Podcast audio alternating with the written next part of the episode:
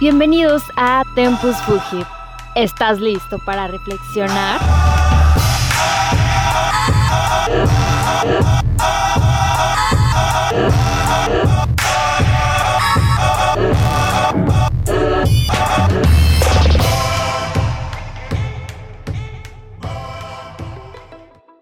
Quien con monstruos lucha, cuida de convertirse a su vez en monstruo.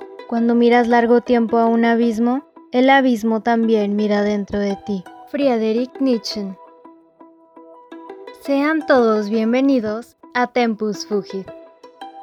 Hoy hablaremos de un tema muy interesante acerca del bien y el mal. Quédate con nosotros en este mundo que es el lienzo de nuestra imaginación. ¿Qué es el bien y qué es el mal? El bien, dentro de la ética, es aquello que la sociedad considera moral o digno de imitación. El mal, por su parte, tiene un significado opuesto. Muchas veces el mal se asocia con comportamientos humanos que se consideran perjudiciales, destructivos o inmorales y son una fuente de sufrimiento psicológico o físico. Pero ¿para quién? ¿Para la víctima? ¿O también el agresor tiene algún tipo de sufrimiento? A continuación, les leeré un pequeño fragmento de un cuento de mi autoría llamado La condena.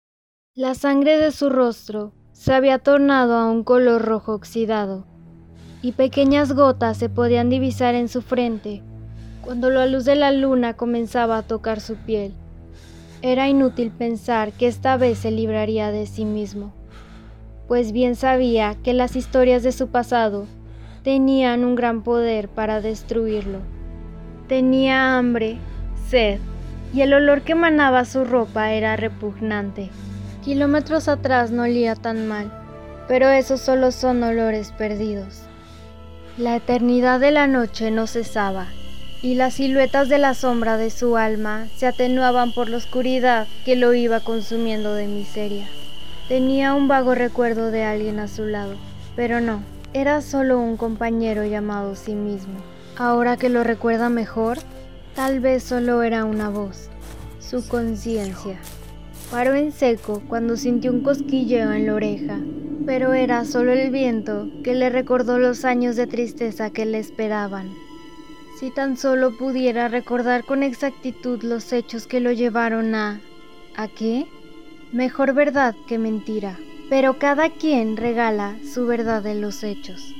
Y el tema singular que se platica en cualquiera de las zonas promiscuas, el tema que lo sumió en aquella carrera por huir de su pasado, no lo pudo expresar de una mejor manera aquella mujer, que como lo dijo una vez, me quema su cuerpo o lo quemó mejor dicho, pues él apagó su llama.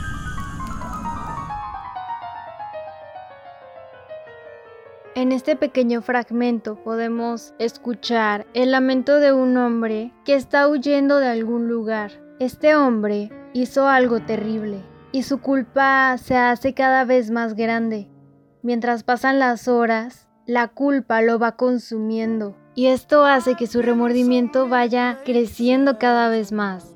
Y aquí es donde nos preguntamos si nada más la víctima es quien sale perjudicada de todo esto. Y la respuesta es no. Claro está que la víctima es quien tiene la mayor carga de sufrimiento. Pero muchas personas lidian con la culpa y muchos llegan hasta el suicidio. Y es que así funciona el ser humano. No lo podemos evitar. Dejen sus comentarios si quieren que les termine de contar la historia de la condena. Yo me despido, no sin antes dejarles una breve frase. Pero a mí lo que me preocupa es el otro maltrato, el que no deja marcas en la piel. Walter Rizzo. Hasta la próxima.